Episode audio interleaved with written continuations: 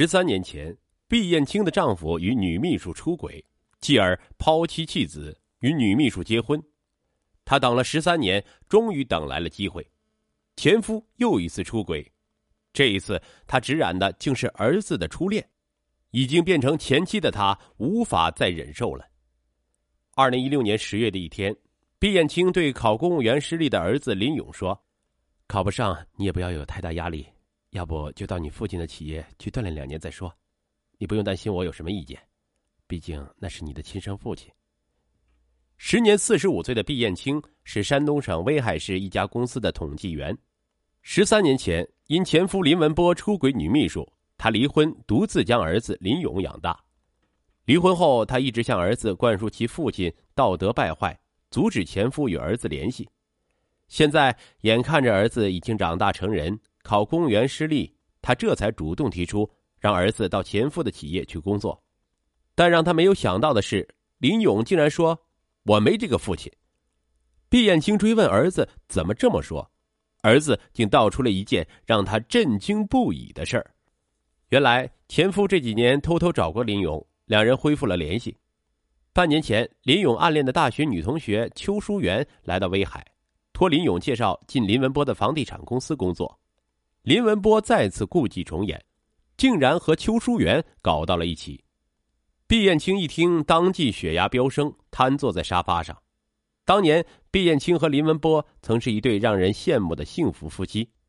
两人在威海一家刺绣家纺厂上班，林文波是设计科科长，他设计的花稿在广交会上供不应求；而毕艳清是管理干部，分管的车间工作有条不紊。家纺业迎来商机后，毕艳清看准机会，竭力说服丈夫和自己辞职干家纺。公司很快开张，订单像雪片一般飞来。半年后，他们的波清家纺就小有名气，工人达到一千多人。他们很快还清债务，买了房和车，又扩大规模，在市郊开了分厂。但随着事业越做越大，夫妻俩开始出现分歧。林文波觉得。在商务谈判中，有个年轻知性的女秘书在中间周旋，往往在关键时刻能起到缓和气氛的效果。但毕艳青坚决反对，说这样他就撒手不管了。没想到林文波竟劝妻子回家。毕艳青怎么会甘心回家？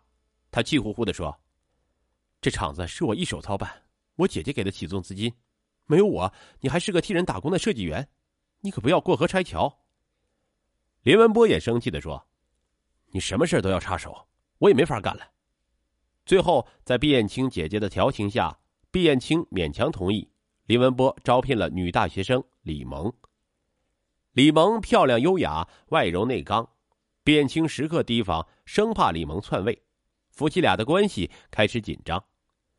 怕什么偏来什么，就在他们儿子林勇上三年级的时候。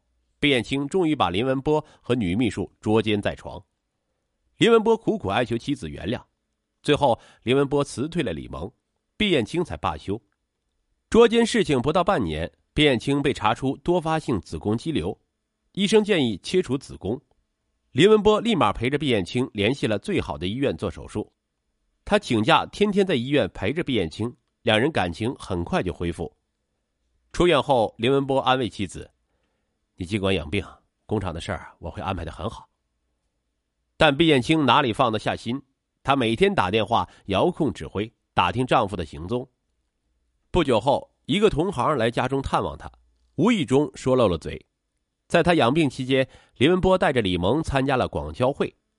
毕艳清气的是咬牙切齿，当天就找人盯梢。结果发现，丈夫给李萌租了房子，两人关系并没有断。一周后，毕艳青带着娘家人将林文波和女秘书又一次捉奸在床，并用摄像机和照相机拍下了证据。闺蜜曾劝她，这种事儿还是关起门处理好，闹大了只会把丈夫推给人家。但毕艳青恨恨的说：“我是光明正大的正室，为什么老是要忍气吞声？”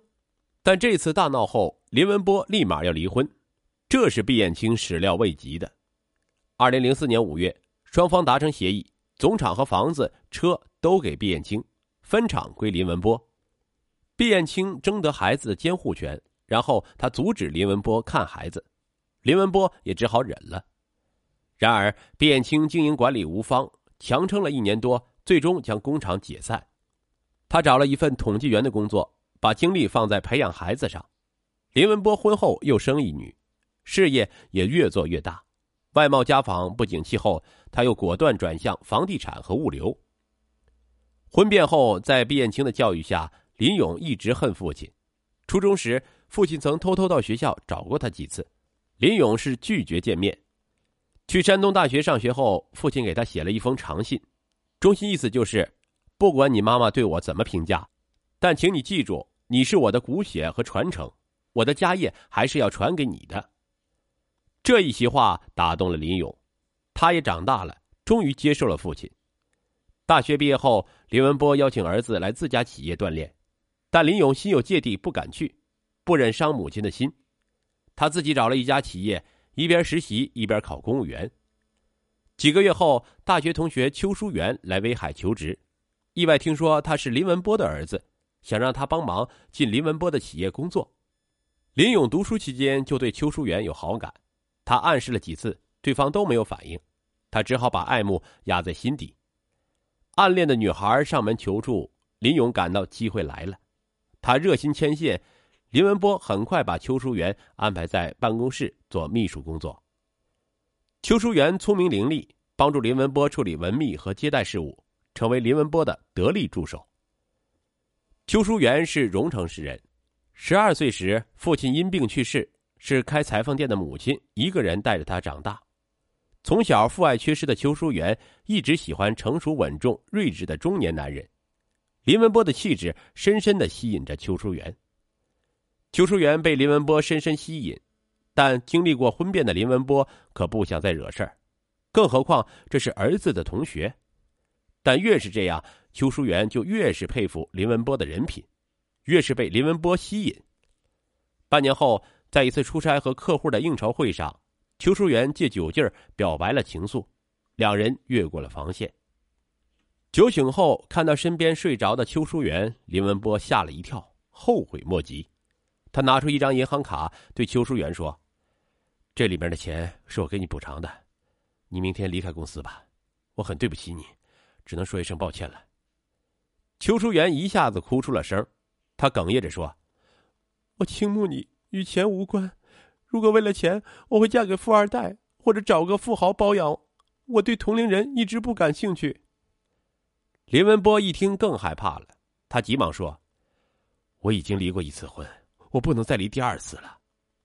邱淑媛急忙表态：“我不会破坏你的家庭，只是求你不要赶我走。”对这个固执女孩，林文波一点办法也没有了。每天面对着这个活力四射的青春美女，林文波怎能招架得住呢？他们利用外出应酬，频繁约会，而林勇不知这一切。他经常抽时间约邱淑媛吃饭、看电影，想接近她。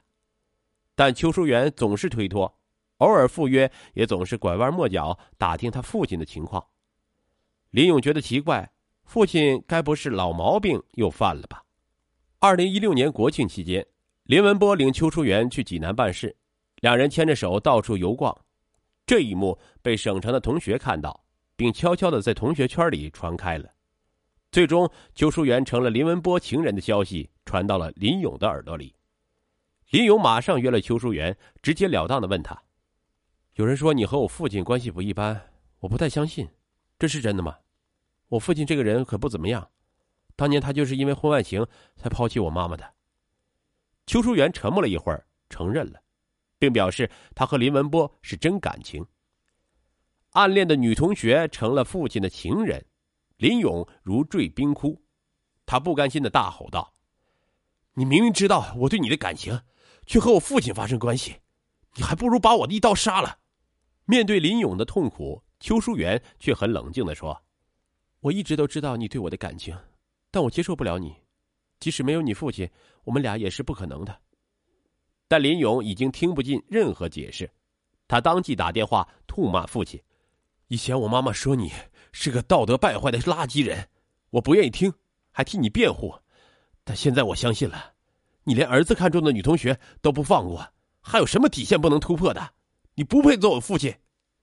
林文波一听如五雷轰顶，忙向邱淑媛了解情况，这才知道林勇在学校读书时曾追求邱淑媛，但邱淑媛对林勇不感冒，也从未答应。